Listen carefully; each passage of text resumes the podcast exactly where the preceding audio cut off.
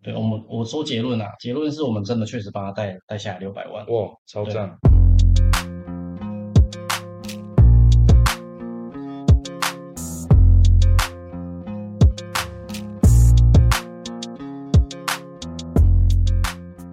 Hello，大家好，欢迎来到小老板的拆弹人生，我是频道主持人尤胖。那本集呢是我们的创业专家的经验访谈，主题是你想创业，资金哪里来呢？那为了避免第一次收听的听众不了解我们频道是在做什么，我再简单的介绍一下。这个频道呢是透过创业前辈及专家们的经验分享，来帮助小老板们靠近发财、远离破财的频道。在创业的过程中，你一定会遇到很多的阻碍，而这些阻碍呢，就像炸弹一样。而前辈的经验呢，或者是专家的经验，就像拆除炸弹的方法一样，希望可以帮助准备在创业或正在创业的小老板们少踩一些坑，少走一些歪路。本节主题因为跟创业的资金有关，所以我们的来宾呢是我们的德瑞丰记账室事务所的青年创业顾问江梦轩先生，我们欢迎他。好，大家好，我是蒋梦轩，大家可以叫我小江。好，那我也称孟轩叫小江，这样子我们待会比较好聊。OK，那我简单介绍一下小江。呃，小江呢，其实他是财经系毕业，那原本呢他已经考上银行了，哎，不过他后续为了协助创业者，因此他决定投入这个青年创业顾问的行列。接下来呢，我就会好奇的为为听众来提问，就是说，哎，你当初在进入这个财经系，那到后来的毕业，一般应该都是去向银行、保险或证券公司，甚至你已经考上银行了，那你为什么会想要成为一位青年创业的顾问呢？嗯，这个问题一开始其实有想过，但为什么我要选择留下来在事务所工作，然对后不是去银银行工作？因为呃，我其实分析的蛮多的啊，因为一般像我们学士学士的学生对毕业进银行，你不外乎就是在做柜员。嗯，那以我自己的个性，基本上我其实坐不太住，在位置上面坐八个小时。对，刚开始跟老板在讨在聊天的时候，其实老板有大概拿出一些经济学架构模型这一种讨论方式，对我来说算是蛮新鲜的，因为没有一个老板会拿一个经济学模型跟你讨论资金的问题。对啊，那经过这样我跟大家讨论一下，我觉得一方面可行性是 OK，未来性也够大，嗯，那展望来说也可以，那我就选择留下来做清创顾问。 OK，青创顾问啊、呃这个头衔听起来简单理解是协助青年创业。那具体来说，到底是协助青年创业什么呢？青年创业顾问可以提供给像创业者或者是已经在创业的人是一个什么样的服务？那青年创业来讲的话，其实最简单，我们就是主要在辅导政府的一个政策性的贷款，它叫做青年创业以及启动金贷款嗯这一个政策性的贷款。那最主要我们能给他提供的服务，在于说我们是，我是属于在事务所记账室事务所下面，对，我们从一开始的税务辅导到后续我们帮你辅导到在呃在银行上面取得资金，嗯，这一块，我们算是一算是一整个是一条龙的服务啦。是，呃，以一般的事务所来讲，大家都是中规中矩的帮你去记账，对，这没有错。但是他可能没有考虑到负责人对于将来以及现在目前资金使用状况的，哎，他到底有使用到到底是到怎么样的一个程度？对，因为他可能现在刚设立，或者是已经设立了一段时间，两年、三年了，对，公司正要起飞，其实最所需要的就是一笔周转金。对，对，那其实许多中小企业，百台湾基本上百分之九十都中小企业了，嗯，在这个状况下，他们很难去跟银行做对接，取得到他们取得到他们所需要的资金。何况在目前这样疫情的冲击下，现在已经偏后疫情了，在那一段时间，有多少呃餐饮业是没有准备周转金，然后倒是掉？在你没有周转金的状况下，然后企业又要进行转型，在这重重的困难下，基本上银行是超级不敌保守状态，你要拿他的钱基本上很困难。因为风险就很高。对，风险大，那银行也不愿意承担。对，即使是说哦，我愿意去做一些什么牺牲，但是以银行的角度来讲是，我宁可不冒这个风险。在我们帮你提供的话，我们就是会帮你跟银行做对接。我们怎么对接？基本上跟银行对接，你需要有一套说故事的能力。那收入是很能力。对，那这个说故事要怎么说？你我们要够熟悉银行，喜欢什么是，他想要什么，我们才能去帮助你。说，哎，可能在你是做餐饮业，你是做吸烟吸产业、加工业等等，每间分行的经历都有它的特性所在。对，那这就是我们最主要的功能。对，就是帮你去适配到你适合的银行啊。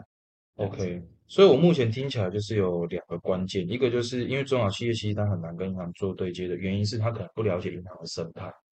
那因为你了解，所以说你除了在协助它做对接以外，你还可以重点是让银行了解说它这个营运需要这个周转金的中间这个故事是什么，因为毕竟这个故事可能就是很直接会让银行决定说它要不要生贷给你的关键。好，那说到这边呢，那我会想要直接来问一下，就是说，像创业者在申请青年创业贷款的时候，有的人一定会很直觉嘛，他就觉得说，哎，既然我是青年创业者，那当然我自己会先来算算看啊，我、哦、为什么需要找这个创业顾问呢？哦，嗯其实不是只有在这个行业这样，很多其他会计啊，或者是说像法律的行业，大家都会碰到这样的问题，就是觉得说，哎，我自己来试试看嘛。好，那你可以跟我们聊一下说，像呃，创业者他在申请青年创业贷款，他最常会碰到什么样的困难？哦，以我自己申请青年创业贷款过的这个经验，我的认我的感觉是说，哎，就算我写完了这个完整的创业计划书，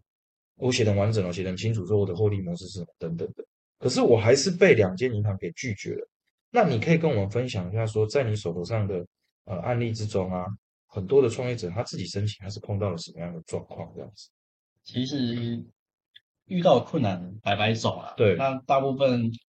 哎，中小企业最容易遇到的状况就是，我有东西，我东西照着政府所写的办法都对准备好了，对我送去给银行的承办金或者是经办，对，他们去处理。那为什么过一两天之后，他们会跟我说，哎，我我们这边不做？哎，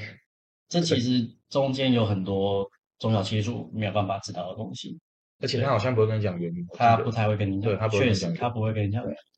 那我们我们大概能归类出几个啦。对，第一个就是我们可以先审视负责人是不是太年轻，负责人太年轻其是哦实对于新创贷款是一个问题。所以他虽然叫轻装贷款，但是付的很太年轻，对，因为你想嘛，是呃，办法是写二十到四十五岁，，对，但是你二十岁，你啊哪来的资金？ OK，我懂对你意思，所以其实这各方面层层去考去抽丝剥茧去考虑，就知道嗯哼可能就是有一些不太 OK 的地方。嗯那再来就是公司刚设立，好八个月以内好了，你可对以启动一个叫开办费对的准备金。对那一般以一般买卖业来说，对银行可能就先给你五十 percent，你所需要的就是五十 percent 而已。对，对，那问题是你可能光进货就不止了，所以你哦自有资金又要因为你需要你进货嘛，你就需要有一笔资金先进来，可是银行只给你一半这样，对，那问题是你的需求可能不止需要的是不是不止那一半？对对，那银行只能给你这一半的话，其实嗯你以一个中小企业主来说，烧钱这个钱可能烧个一个月两个月就就没没了。再来就是你送进去了，他 OK 说可以接，但嗯后来为什么又不能做了？哦，还有送进去后来又不能做的这对，种，因为一般来说，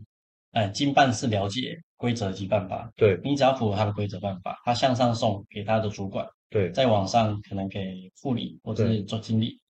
他们他这这些关他都要过，嗯对，直到经理核准了这个案件才真的正式要承做。是对，那有没有可能到那之前就不做？有有可能，哦，因为每一个就是很简单，每一个人对于每一间公司的看法，其实一定都会不一样。没错，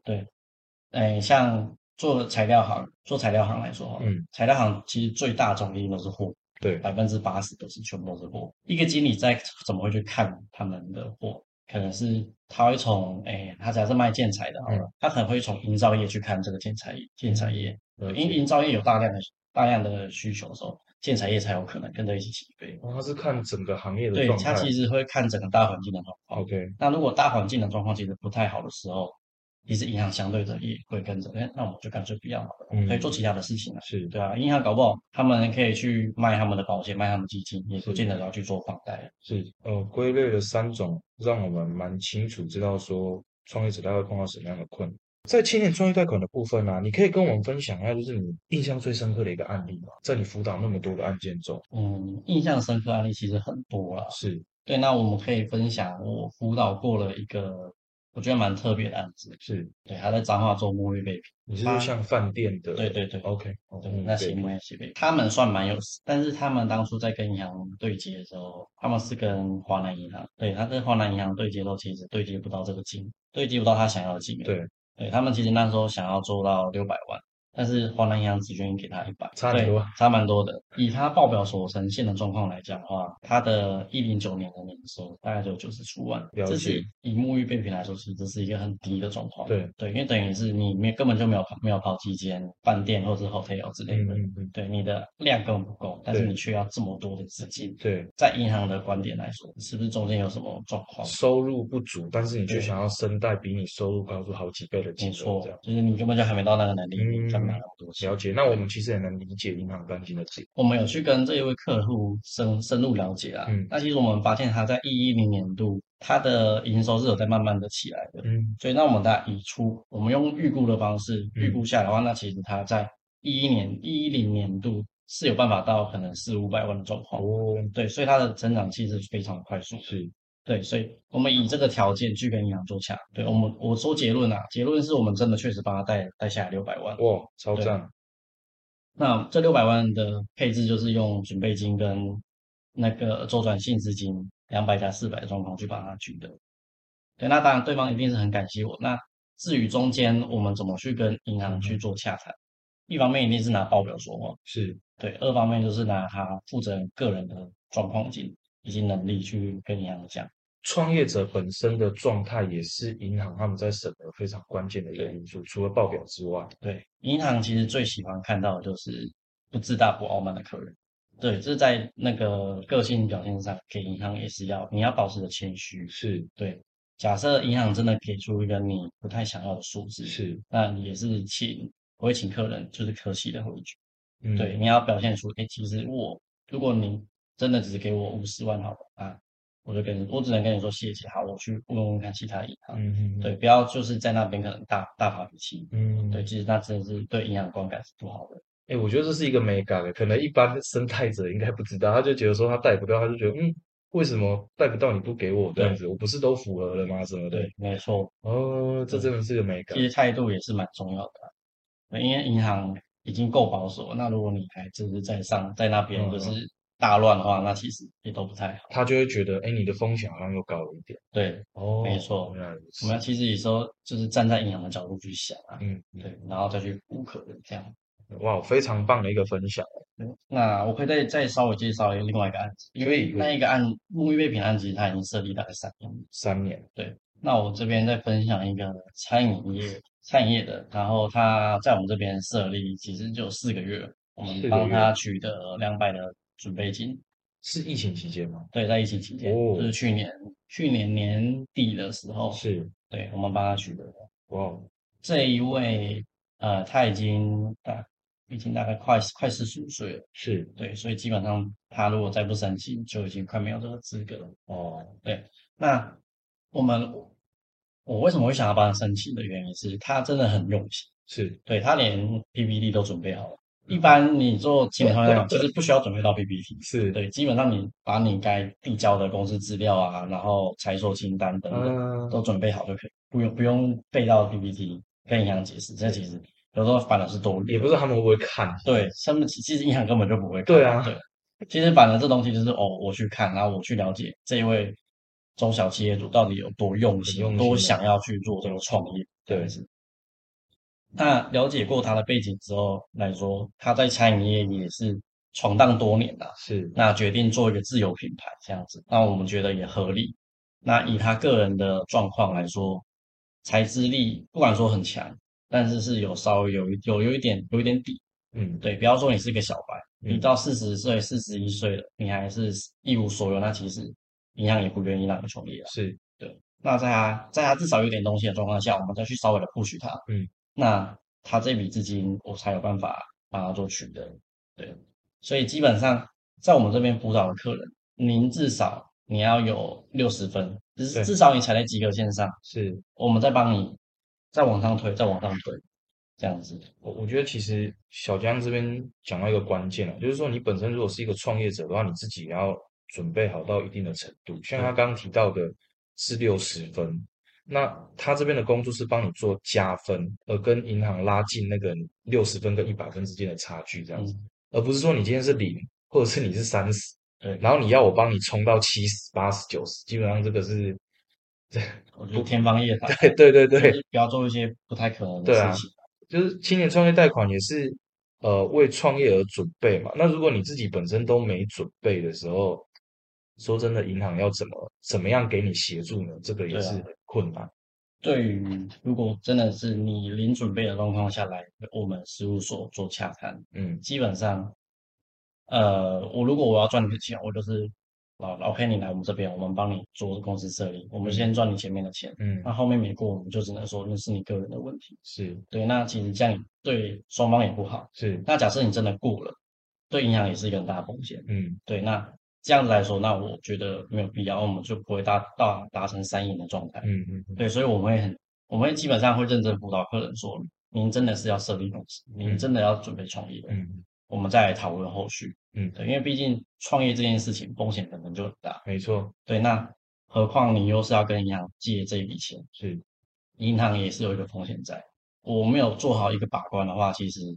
对于客人、对于银行来说都是没有比较好的结果。嗯嗯对，那我一方面我也在保护我自己，嗯我还我也不想要跟银行切断这个良好的关系。非常棒的一个提醒啊，给就是正在准备创业的听众是非常棒的一个提醒。在最后的部分呢，你还有没有什么想要来跟我们正在准备创业或已经在创业的听众们来做一个最后的分享？这样子，呃，青年创业贷款它固然利率很低，对然后可以给的启动金、准周转金都很高，但是我会希望在这前提之前，对你客人先跟会计师或记账师，甚至是律师等等各方面，你都先讨论好嗯，你的计划、你的营运、你的 business model 怎么去运转。是后再来想说资金的部分，我要怎么去取得？哦，我懂你意思。其实你的意思是说，有一些创业者他可能本身的商业模式他并没有准备的清楚，想说先得到一笔资金再来运作。，对，可是这个反而会导致说，因为你模式还不完整。嗯，或者是说没有经过验证的，也没就算有经经验，对也是没办法。大家都说，哎、带给我钱，他就会做这些，但是嗯我们不认为，我们觉得 ，你看那么多案例，你对你先给我计划，嗯我们先预估可行不可行，我们是再来做。了对解。其实这是蛮好的建议，因为其实说真的，一般在台湾的中小型创业者，如果你在创业初期，你会说真的会立刻跟会计师、律师甚至记账师做一个讨论的比例，应该是其实蛮少的偏低，大家都是哎、我要我要做设立，对，那我们就开始问你要做什么设立，嗯，嗯我们就是照着客人的方式去做，是，就没有去跟他做过多的了解。嗯，那我觉得其实也是会害了他们，了解，对因为我们很常，呃，应该说在这个行业，我会很常把做一件事，就是我很常去想这间店到底会不会赚钱。嗯，对我觉得光从这句话就可以想很多事情。你也帮着他想，对我帮着他想，我自己也会想。因为嗯像现在其实咖啡、咖啡厅、咖啡店很多，对我都会想他们到底会不会赚钱。是，对，其实这一句话，我是我有一次我问过我老板，他们老板就给我一个概念是，那我们去算算看，我们用成本的方式去推，啊，它会不会赚钱。了解，对，那对我来说，这这这个方式也能让你去推，你成本需要多少，嗯那你的毛利会有会需要多少对，那你再去决定你到大概要带多少钱。嗯，对我觉得这个是关键，因为到底算出你要贷多少？因为一般人可能会想说啊，贷还用我还要贷少吗？我当然是要贷越多越好啊。要带在一个你可以承受的范围，对，这不个才能是说关键不。能说利率低你就全部懂，其实嗯这对你来说是没有必要的。了解了解，OK，所以你也教我们了一个反推，就是说你的呃事业呢，你要怎么去计算说你所需要的周转金大概是多少，这样会比较具体一点，有一个方法。好，感谢你。